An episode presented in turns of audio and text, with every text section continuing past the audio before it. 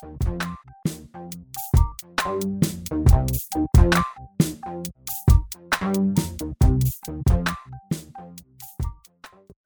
あのこの間の TikTok で有名なそこそこ有名な男の子今高校生ぐらいの年なんですけど、うん。こあの中学卒業して高校行ってないので、うん。もうこ中卒扱いとかなんですけどに話を聞いてたらへえと思ったのが TikTok は僕たちのものだけど YouTube は見ないって言い始めたんですよ。うん。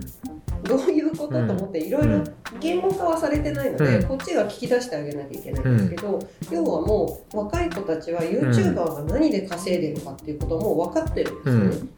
うそうすると10分以上の尺の動画を作ると、広告収入が上がるということももうすでに知っているから、うん。そのために本当は23分とか下手すると7分とかでいい番組をうん。無理に10分にしてるっていうことも見抜いてる。ん。ですそうすると最近の YouTuber うん。はそういう収入のためにうん。もっと短くコンパクトにできるものをうん。わざわざ10分にしてお金を稼いでいる、うん。いわゆるあの儲けに走っているからうん。汚いっうんていう感覚になってる。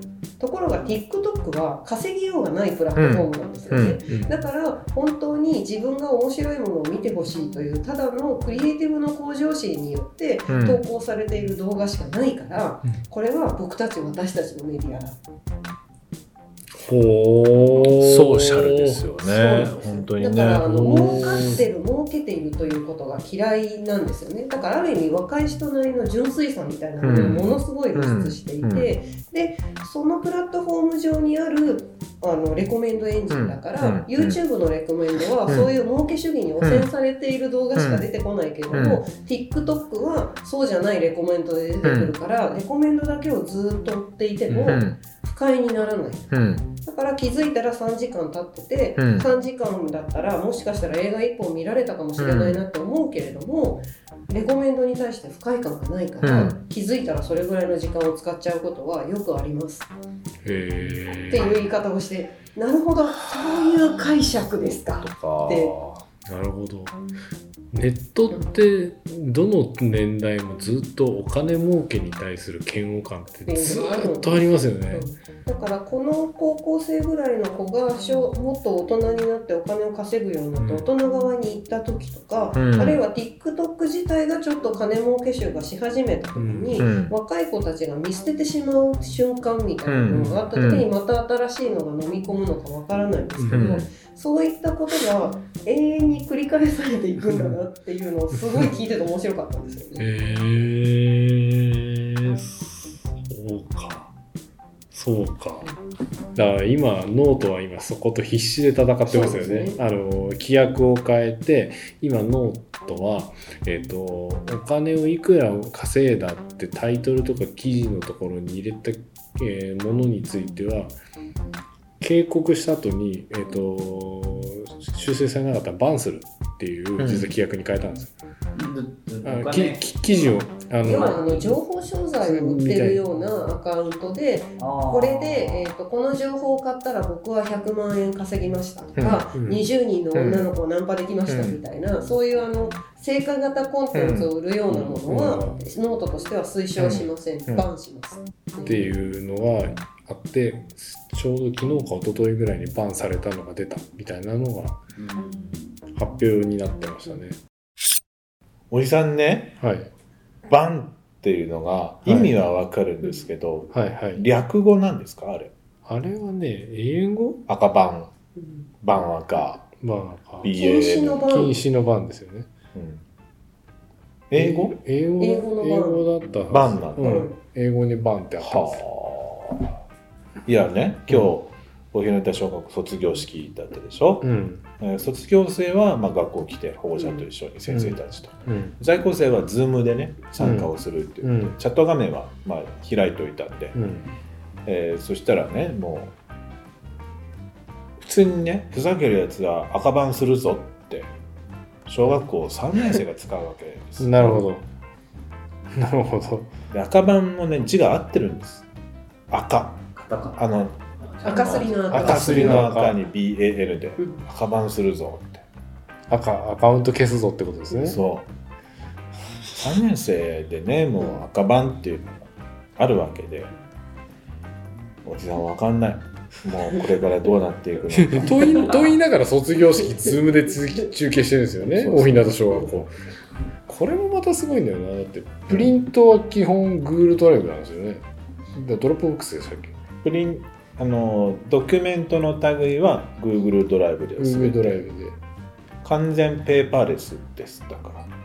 それすごいな。でグループチャットで連絡事項は連絡するんですよね。オクレンジャーっていう一斉配信掲示板ありのはい。アプリがあるんですけどはい。そこを使ってはい。保護者への通達は。それ。で Slack なんですよね。あと保護者とこうあの教職員の任意でみんなが使ってるのは Slack。Slack。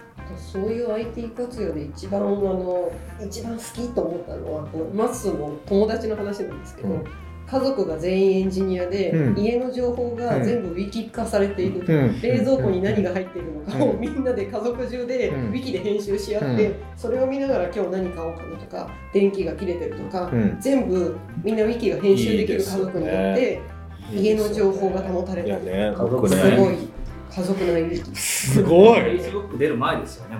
ウィキ。それを聞いた瞬間、やばい。あのね保護者会で保護者に話したことあるんです僕あの。ウィキペディアを見る人じゃなくてウィキペディアを書く人を育てなきゃいけないんですって。うん。検索ばかじゃダメ。テキストを書くことに意義があるからって、うん。そういう子供を育てますから。だからあのあインターネットのツールも積極的に使っていきますっつって。いう話をしてもうまさにウィキを書くですよねそれもねでもそれも分かるように書かないといけないしね。すげえ大事だよね。編集をするってことを覚えないといけないから。みんなが書くってね。家に新しい機能とか、うん。新しい決め事とか新しい家電とかがやってきた時に、どのスレッドに格納するのかっスていうのもトックされていくからね、いいですよそれもね考えますよね家族で。長尾家奥様 Google カレンダー使います？えー僕家族4人すべてお互いがお互いの Google カレンダーを共有してますそれが理想。こうそれがこういうこういう表示になるんです。なんかこの先週ツイッターでふと流れてきて、もう結構ハッとしたんですけど分からないことは目目の目上の人に聞く自分で調べるなんて失礼だっていう、うん。教えてもらったことに疑いを持つなみたいなことが、うん。昭和の感覚としてあると。だからよくあの今か有名な香川のあのゲームやるなとか、はい、うんはい。あれって要はあのおじいさんおばあさんというか、うん。上の支配者からすると、うん。自分の目が届かないところで自由時間を作るの。うん。で趣味を極めると、新しい知識を得ちゃうから、自分の支配下から出ちゃう可能性があるわけですよね、うん。だから言いなりの人たちをそのまま育てるために趣味時間を作るな、うん。で、えー、と分からないことがあったら自分で調べるんじゃなくて、俺に聞けるなるとっていうような私概念が俺浸透〇〇さしてるん。に言うことだけを聞いてればいいんだよみたいなうん文化は、結局自分をしで調べる考える決めるみたいなことを止めてることなんだな。ってそういうことだよな。でそのままどんどん大人になって、うん。そういう人たちがまた下を子供を育ててとかっていう、その地域そのローカルでぐるぐる回っちゃうので、非常に思考停止した地域になっちゃう、ううんん。でなんかちょっとおかしいなと思って反発したような子は、うん。あの子はグレてるとか、うん。そういうことを言われるようになっちゃうっていうのが、あそういう論理か。うん。って思いましたね。一方でゲームはやっぱり、あのやめ自分でやめるのがすごく難しいんですよね。むずやめづらいように設計されてるから長続きするように長続きするように設計されてるので子供はその仕組みを純粋に受け止めるから、うん。基本的に自分でやめるってしてくれないので、始めるこタイミングのコントロールも難しければ、うん。あのういどこでやめさせるかも難しい。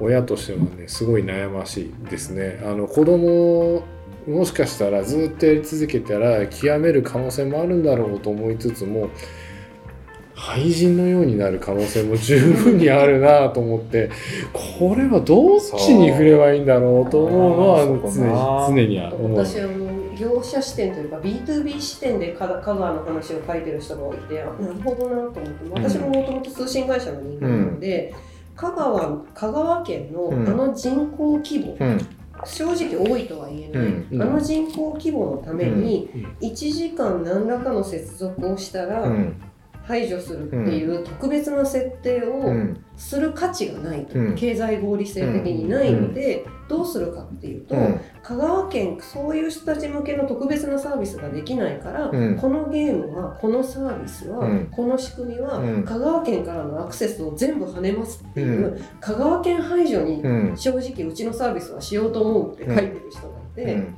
それ出てきてもおかしくない。おかしくないでそれがどんどんどんどん増えていったら、うん。教育用のシステムとか、いろいろなものを香川県から受注する業者がどんどん減ってしまって、多分残るのはというか言い方悪いですけど逃げられないのはうん。NTT だけなんですよ、うん。電話線の担当者がいるから、うん。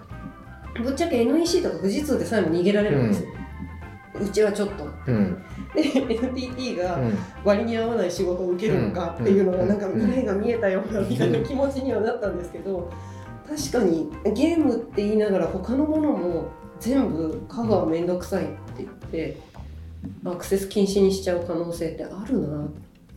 そこでもまたガラパゴスな進化もしてほしいですけどね。あのアリババみたいなことですか？中国でいう。ひたすらこう、えーと。昔ながらの遊びをアメリアメリカの。ものすごいボードゲーム開発権になる。アメリカの。宗宗宗教だよな。信仰だよな。えっ、とえ今映画になってるあのミッドソマえーなんだっけな。思い出したい。ーあわかりました。昔ながらの生活をずっとしているところ、ありますなあります。名称思い出して。ええええじゃねええな。思い出して出てこない。出てこない生アーミッシュアーミッシュそうよく出たね。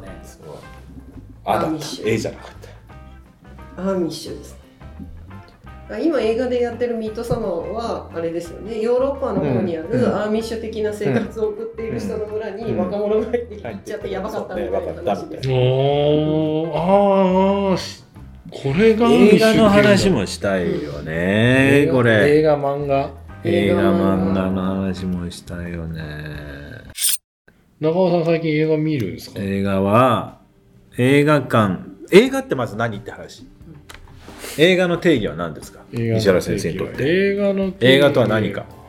映画の定義って言わ言われたら確かにそんなちゃんと考えたことない。僕はですよ。僕は映画館で見たものを映画って呼びます。えー、狭いっすね。映画館で見たものを映画と呼びます。ネットフリックス Hulu などなどご家庭のモニターやこういうものやこういうもので見たもの。うん。それは映画館でやってるものであれ。それは映画ではない。自分が映画館で見てない限りは映画を見たっていう範疇には入れない。入れない。飛行機の中も許してないから許してない。じゃああの飛行機の中であのなんか見てたじゃん。ジョーカージョーカー見てたじゃん。泣い。ちゃったよもジョーカーあれ俺の話じゃんとしては見てない。まだ映画じゃ、うん。映画館で見てないから。映画館で見てないから。あでも確かに私も最近映画何見たって言われたら配信とかテレビでやってたのは感情から外して、うん。今年何個映画館行ったかなっていう範疇でしか聞かれると答えてない気がしますね。ただ自分の中ではネットフリックスとかあのアマゾンとかで見たのも映画の範疇には入れてますけど、ん。聞かれると確かに弾いてる、まあそこも含めてめっちゃ見てるから。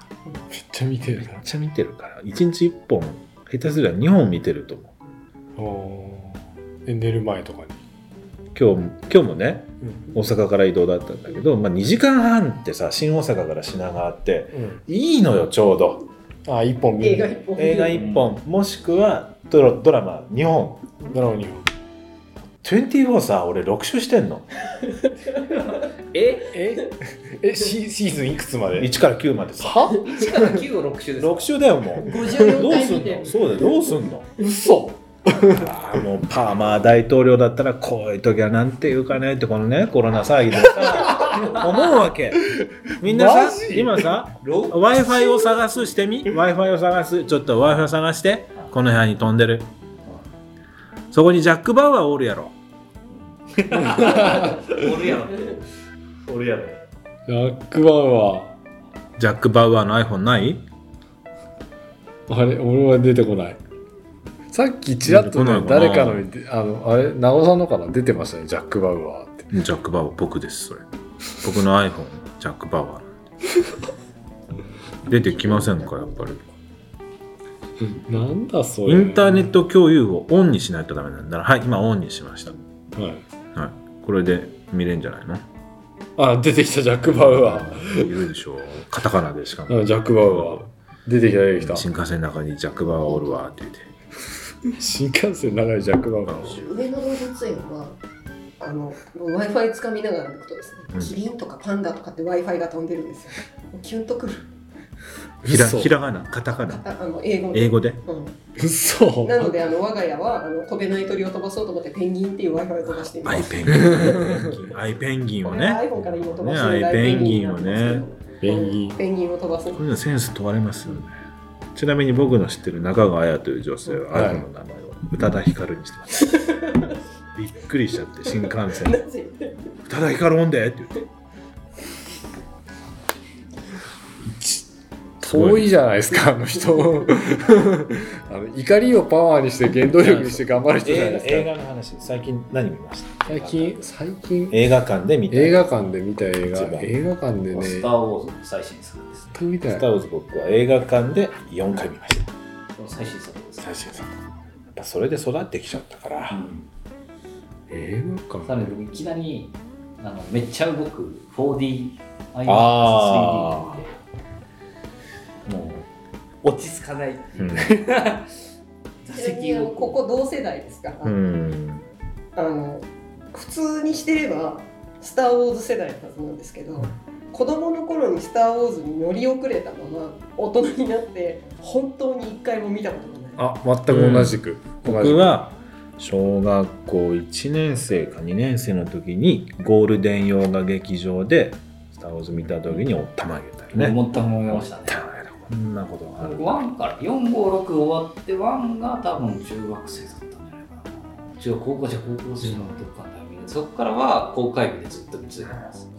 ちなみに私と長尾さんの世代は割とそういうネタが割と危険なものがいっぱい潜んでいて「スター・ウォーズ」はい。それから「ガンダム」うん「ガンガン英雄伝説」掘り始めたらやばいやつが何パターンかあってそドリフとかうん志村けん剣とかそうまあ、いうひょうきん。族ももちろんそうですし、11PM も Tonight もね、うんギルガメッシュナイトもありますから、ギルガメッシュナイトそれから夕焼けにゃんにはギリギリかぶってるはずはい、かぶってでますね。僕もかぶってるそうなんですよその同世代のはずなのに数々のついていけないネタをいくつかあってそのネタが始まるとね。私はガンダムは分かりますよすよもでもダグラムファだったらわかるみたいなーねストガンダムだけは分からないので振らないでください。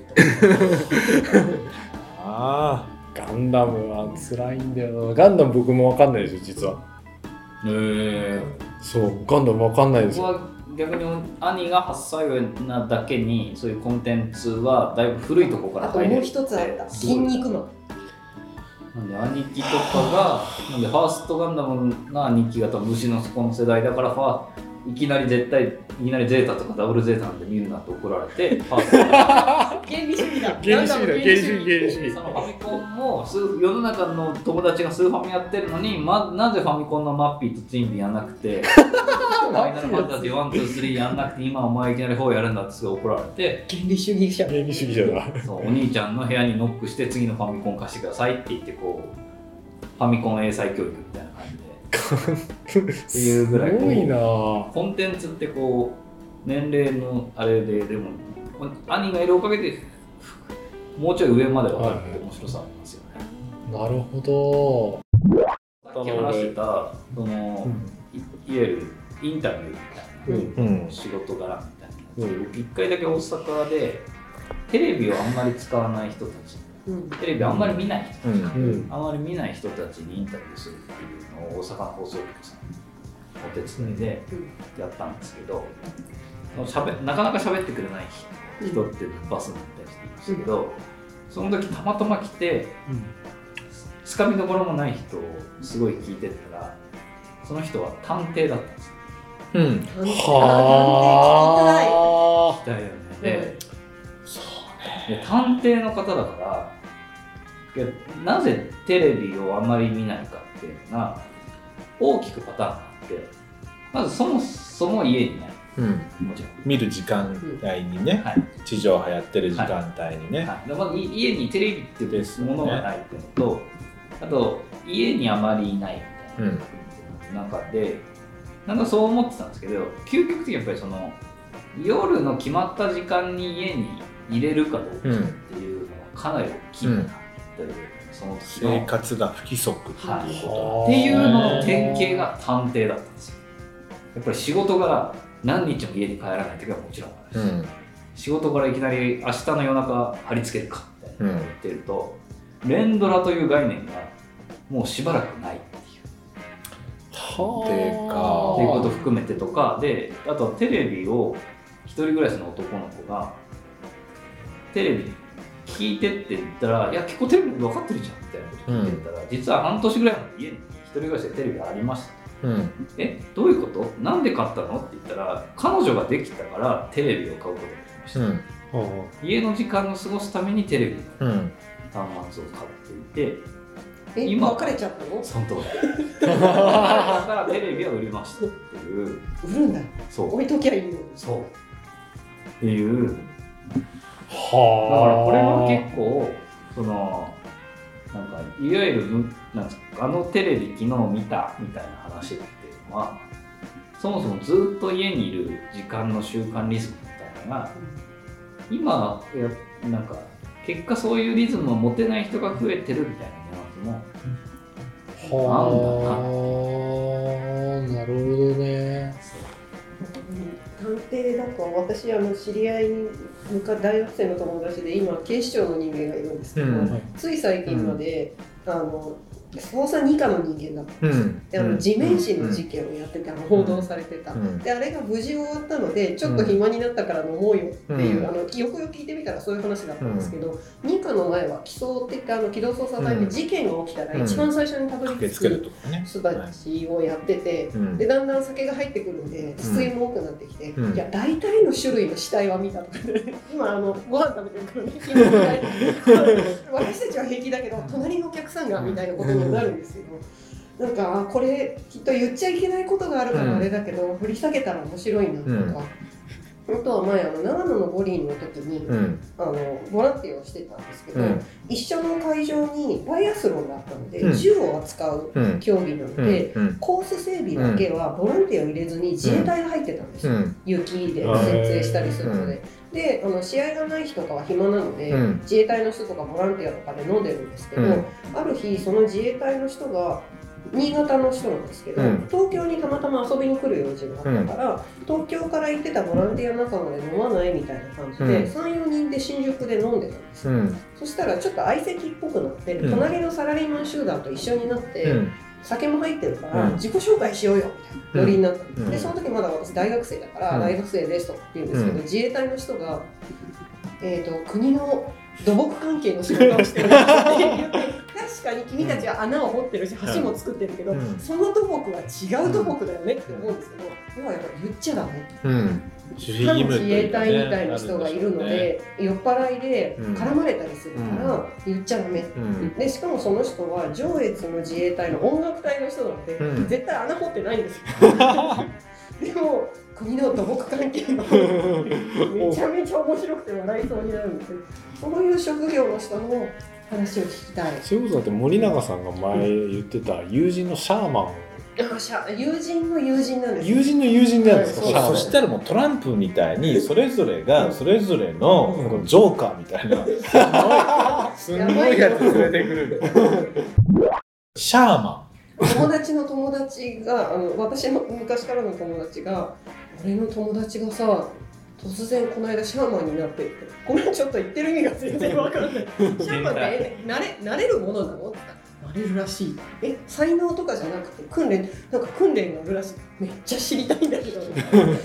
それこそさあの、うん。あえて名前名字言わないけど、西洋先生術やってくるああ占い師さそう。占い占いをしてほしい俺。ん。占いしたことある。ないない。僕は実は一回もなくてってないいうの占いに頼りたいと思うぐらい辛いこと全くないっていうのがあって、でその人に見てもらったらまさにそのう絶対占いに来なそうな。星だった、はい要は占いも言ってしまえば統計学なんですよ。うん。壮大なの。に、うん。西洋先生術は西洋の先生術の歴史を掘っているし、うん。インドはインドの歴史に伴っているし、えっと、中国も先生術いく何種類かありますけど、その中国も前年の歴史なので、それまでのいろんな人のデータの蓄積でやっていて、うん。西洋インド中国が大体シルクロードでこうつながってて、うん。ちょっとずつの変化で、中国が一番強欲な占いしてるみたいなのがいろいろあるんですね。で聞いてるとあ統計学的な知見で聞くと面白いなっていうのと、あと占い師さんって要はあの占いに絶対こういううん。来ない年の人、うん。来がちな人が来ると、うその人の客筋だけで見てるとデータが歪むんですよ。うん。なので壁打ち相手みたいな占い師さんっていうのは実は何人か持っていて、時々情報交換しながら、うん。こういう人ああいう人とか、うん。あとは占い師さん自身が詳しくないと、うん。例えばこの人とこの人星似てるけど、うんスポーツ選手としてうん。どういう共通項があるのとかっていうのは分かんなかったりするので、あこの人とこの人はこういう選手だとかっていうふうにやっていくとちょっと面白かったのがうん。サッカーの監督にはあんまり共通項がなかったんですけど、うん。野球の名監督って言われている監督さんたちと、そうじゃない人たちには明確に星の配列にちょっと差があったんです。へー。でおってなってたその占い師さんと盛り上がっていて、でそれが2年ぐらい前なんですけど、最近、えー、と話題になった北海道の鈴木知事。うん。それからコロナの件、うん。それから千葉の熊谷市長、うん。千葉市の。うん。ふと思いついてその2人をシステムに入れて、星の配列が出ました、で私が河野太郎を入れてみようかってうん言って、河野太郎を入れたら、野球の監督と同じようなのがバーって出て、うん多分あの政治家の星なんですよ。うん。だから野球の監督はピッチャーを立てて、うん。コーチも立ててっていう、多分政治家の能力が高い人が名監督だから、うん。そういう配列なのかもっていうのが見えてくるとまた面白いみたいなことがあったりとかそういうあの統計学の話をする占い師さんだったのでちょっと聞いてみようかなと思って見てもらったっていう。見てほしい僕もそう。あとね手相って何っていうことなんですよ これ。もう一つは。あります。ありますね。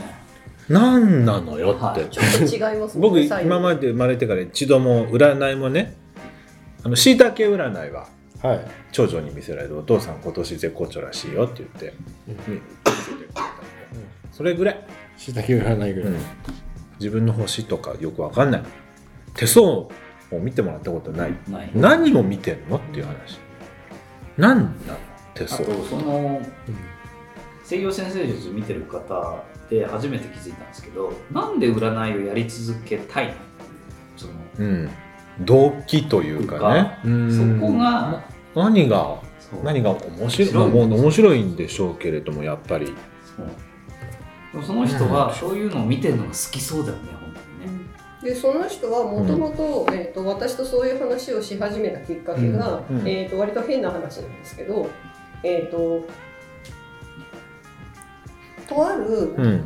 占い師さんは女性なんですけどとある芸の人たちが集まる、うん。お店みたいなところで週に1回ぐらいうん。占いのコーナーを作って、占いしに来ていいよっていうふうにやってるので芸の人たちを結構見てるパターンが多いんです。でそのうちにいわゆるあの男役女役、うん。受け立ちみたいなものが、統計学上うん星で差が出てるんじゃないかうん。ということを、東大出身のある A が言い始めて、うん。それをお前に見極めてほしいっていうふうに言われたんだけど、どういう可能性があると思いますっていうのが最初の振りだったので、うん。なぜそれを私に振る？って思っそういうところでね。なんかこの星とこの星を見ればすあの要するに統計学だから天気予報とかと一緒だから、うん。当たるとは限らないけども、傾向としてその可能性が高いっていうのが出るわけですけど、うん今かその彼女は創作中、まあ、これとこれなんじゃないか。うん。へえ、まあ、インド西洋先インド先生術。インド先生術とのかはいわゆる生まれた時間とかで運が運勢が決まるみたいなするだからと面白いんですよ。あの西洋先生術は太陽が重要なんですよ、うん。太陽のところに星が何があるかだから星座が決まってるじゃないですか、うん。インドは月重視なんですでうん。なんでだろうと思ってよくよく考えてみると、うん。西洋って色が高いから、うん。日照時間の生まれのタイミングによって結構性格も変わるじゃないですか、うん。だから多分太陽の影響の方がうん。性格の影響に出てて、うん。太陽中心の統計学を組みあって、インドは太陽がそんなに変わらないので、あの満潮干潮の重力の方をより重要視するから、うん。月の方が多分統計差として出やすかったから、うん。月中心の先生術を組み立てて、うん。でその2つが流れてきて中国なので、うん。両方見るのでものすごい強欲な中国の先生術みたいなことになってていや理屈立ってるな、